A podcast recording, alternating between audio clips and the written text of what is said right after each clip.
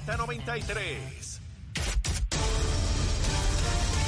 Buenos días, Puerto Rico. Soy Emanuel Pacheco Rivera informando para Nación Z Nacional en los titulares. El bosque estatal de Maricao, el segundo bosque más grande de Puerto Rico y hogar para múltiples especies endémicas de Puerto Rico, lleva poco más de cinco meses desprovisto de la presencia permanente de funcionarios del Cuerpo de Vigilantes del Departamento de, de Recursos Naturales y Ambientales.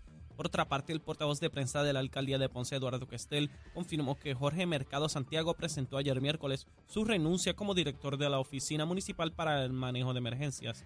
En otras noticias, la oficina del panel sobre el fiscal especial independiente designó este miércoles un fiscal especial independiente para que investigue posibles delitos cometidos por el exalcalde de Ceiba, Ángelo Cruz Ramos, y la exdirectora de Recursos Humanos de ese municipio, Briseida Medero Osorio. Hasta aquí los titulares, les informó Emanuel Pacheco Rivera. Yo les espero en mi próxima intervención aquí en Nación Z Nacional, que usted sintoniza a través de la emisora nacional de la salsa Z93. Sin pelos en la lengua. Es esa otra cultura, la cultura de la violencia, donde ver asesinar a alguien es algo muy sencillo. Leo, Leo Díaz en Nación Z Nacional por Z93. Aquí a Nación Z Nacional, soy Leo Díaz. Mire, estamos a través de Z93, la emisora nacional de la salsa, la aplicación La Música y nuestra página de Facebook de Nación Z. Ahí usted puede expresarse y decirme hasta perro muerto, bien chévere todo. Y bienvenido a Besito en el Cuti. Yo estoy pago, le dice eso, dígame lo que quiera. Para eso estamos en un lugar, mire, libre, donde la gente se expresa, como tiene que ser. El domingo bailar salsa para el Estadio Irán Bithorn. Vamos para allá al Día Nacional de la Salsa. Y bueno, ayer la representante Lizzie Burgos, representante que, fue electa bajo el Partido de Dignidad, el partido religioso, fue a recinto de Río Piedras de la Universidad de Puerto Rico a una charla eh, invitada por estudiantes, ¿verdad? Y Lizzie Burgos parece que todavía no entiende el grado inmenso de intolerancia que tienen los grupos o algunos grupos en la Universidad de Puerto Rico que entienden que solamente ellos se pueden expresar y que nadie más se puede expresar. La universidad, las universidades donde se respeta el concepto son aquellas donde se da el flujo de ideas, donde esas ideas son discutidas, analizadas y confrontadas en ese mismo campo, en el campo de las ideas. Lamentablemente, hay un sector históricamente en la Universidad de Puerto Rico, la inmensa mayoría de ellos de izquierda, que entienden que las únicas ideas que valen son las de ellos. Yo recuerdo cuando yo estudiaba allí, era la misma gusanga, no ha cambiado nada. Cambian los estudiantes, pero el concepto sigue siendo el mismo. Y Lizzie Burgo fue a hablar allí algunas ideas con las cuales yo no concuerdo, pero Lizzie Burgos tiene perfecto derecho a ir a un lugar eh, educativo, invitada por los estudiantes, a hablar sobre cualquier asunto. Eso no debe representar absolutamente nada. Al contrario, a mí me encantaría que Lizzie Burgos tuviera la oportunidad, como cualquier legisladora de cualquier partido, ir a una institución educativa y ser confrontada con sus ideas.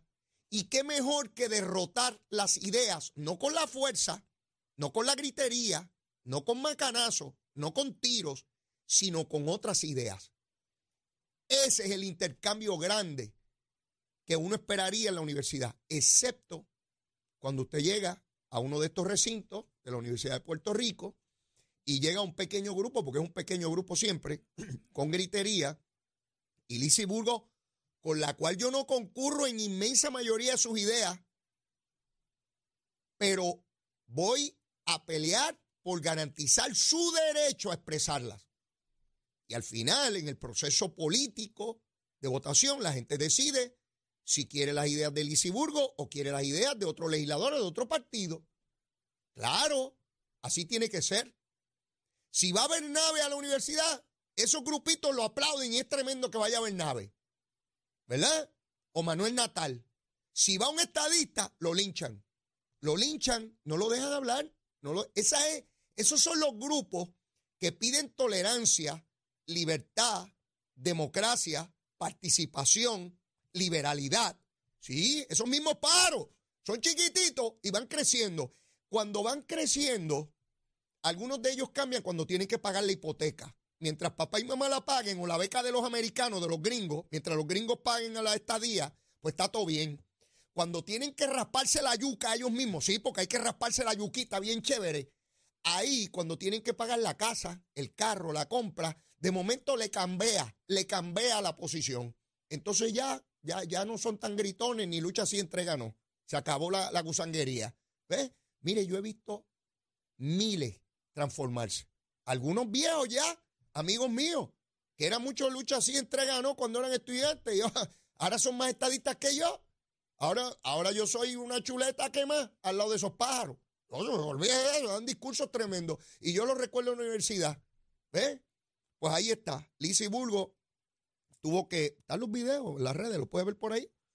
Eh, tuvo que terminar su charla, su presentación, porque un grupo antidemocrático le impidió, ¿sabe qué?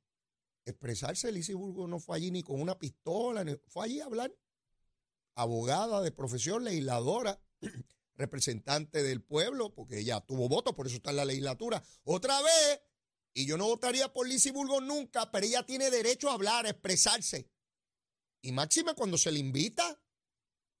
Bueno, les digo esto porque el político que no haya aprendido que si no es independentista o popular de izquierda no puede hablar en la universidad, pues vive en la Luna de Valencia. Vive en la Luna de Valencia. Desde la huelga del 48, busque, desde la huelga del 48 para acá, nada ha cambiado. Sigue la torre allí, siguen los mismos pájaros allí dentro. Y vuelvo, es un grupo minoritario, pero se le impone a la mayoría porque la mayoría se queda silente y dice, ah, yo vine aquí a estudiar y no meterme en revolución. Y yo lo entiendo, yo lo entiendo. No crean que no lo entiendo, lo entiendo perfectamente. No, yo me gradúo ya y salgo de este revolú y toda la cosa. Por eso es que hay sectores de opinión pública y sectores de la población que dicen, ah, olvídate de la universidad, cosa que no debe ser, pero, pero también los entiendo, ¿verdad? Porque tienen esa, esa. Eh, en el caso, mire, ayer eh, estuve reunido con una serie de amigos en horas de la tarde y en el grupo había un joven, tiene 26 años creo, estudiante universitario, está en estudios graduados es estadista. Y empezamos a hablar sobre política, porque, ¿verdad? Donde quiera que yo llego, pues imagínense usted, no me van a hablar de medicina, ni de, ni de cómo curar las vacas, ni nada de eso, me preguntan de política. Pues bueno, empezó el tema político, como de ordinario, como de costumbre. Eh, y me llamó la atención porque se reitera en este joven brillante, brillante, muy capaz, cómo intentaba desvincular los problemas que de ordinario tenemos con el estatus político es un tema que yo vuelvo a reiterar que los partidos principales y los movimientos, particularmente el movimiento estadista, no ha sabido cómo atender. Esto hay que darle pensamiento. Yo no tengo la solución.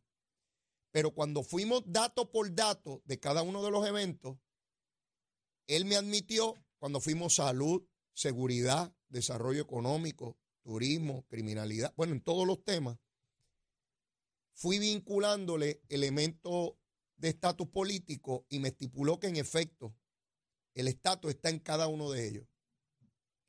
Y también estipuló que en la medida en que no resolvemos el problema del estatus, cada uno de esos problemas que los tiene toda sociedad, ¿ah? toda sociedad tiene problemas de salud, de educación, de desarrollo, de todos los problemas están en todas partes. No es que un país tiene o una jurisdicción unos temas y otros no. Todos tienen lo mismo es qué herramientas tienen esos países, esos pueblos, esas jurisdicciones para atender esos problemas. Ahí es donde está la diferencia. Y cuando en la discusión, en el diálogo que sostuvimos, muy, muy bueno, me gustó enormemente, él se percató de que en efecto arrancamos con una ventaja inmensa frente a la mayor parte de los países del mundo si logramos la igualdad, porque tenemos unas herramientas jurídicas, de derecho económica que nos ponen en ventaja, que si no las tenemos, pues obviamente estamos atrás, en desventaja. Cuando se dio ese diálogo, la conclusión que tengo, porque veo ese mismo principio en los jóvenes, es cómo unos sectores de opinión pública han logrado llegar al hipotálamo de esa juventud a decirle que el estatus no se resuelve no resuelve o adelanta los problemas que tenemos como pueblo. Y que por tanto no hay que votar por un partido que sea ideológico porque los problemas hay que atenderlos antes. Eso es un discurso colonial Eso es un discurso que solapadamente, igual que hay sectores que se van detrás del feminismo, detrás del ambiente para encubrir su causa ideológica, ese elemento está ahí diciéndole a esos jóvenes, jóvenes inteligentes, ¿sabes? Yo no le estoy hablando a gente que le falta aceite en la lámpara o que, o que están inmersos en otras cosas. De igual manera me percato como los llamados influencers, algunos que lo que dicen son disparates, pero tienen un arraigo inmenso en los jóvenes que ven, les he dicho antes que identifico una generación de ruptura, como la hubo en los años 60, y otra vez identifico que el movimiento estadista no ha nadie, nadie, nadie, nadie, no me ven aquí que si fulano ha podido, nadie del movimiento estadista ha logrado identificar la clave para romper ese candado colonial que se está ubicando en los jóvenes. ¿Saben por qué?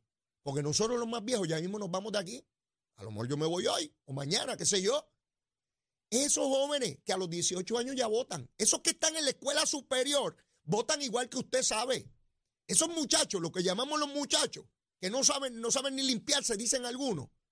Pues esos muchachos eh, eh, a los 18 años votan y deciden elecciones.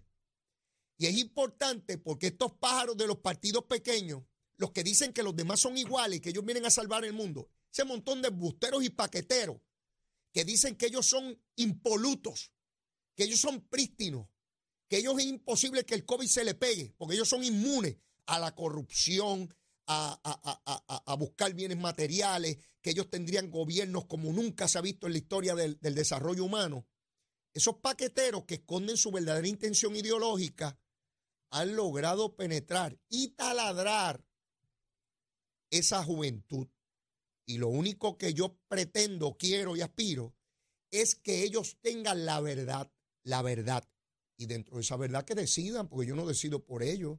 Yo soy un botito, yo no soy cuatro ni cinco, un botito, leíto, leíto de que va con un lapicito allí, ¿verdad? Pero hay miles y miles de jóvenes que se han comido ese discurso de que, de que no se resuelve y que qué sé yo ni qué, siendo estadistas. Yo no le estoy hablando de jóvenes que no son estadistas, yo estoy hablando de jóvenes estadistas. Y ahí está cómo crecieron esos partidos pequeños versus la estadidad con el cincuenta y pico por ciento.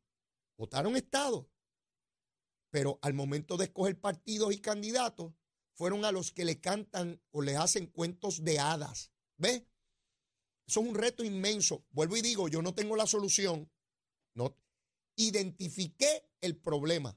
Ahora hay que identificar el antídoto. Hay que identificar el remedio. Hay que identificar la cura para poder resolverlo. Pero tengo aquí a Angélica Díaz de cremaciondirecta.com. Angélica, buen día. ¿Estás bien?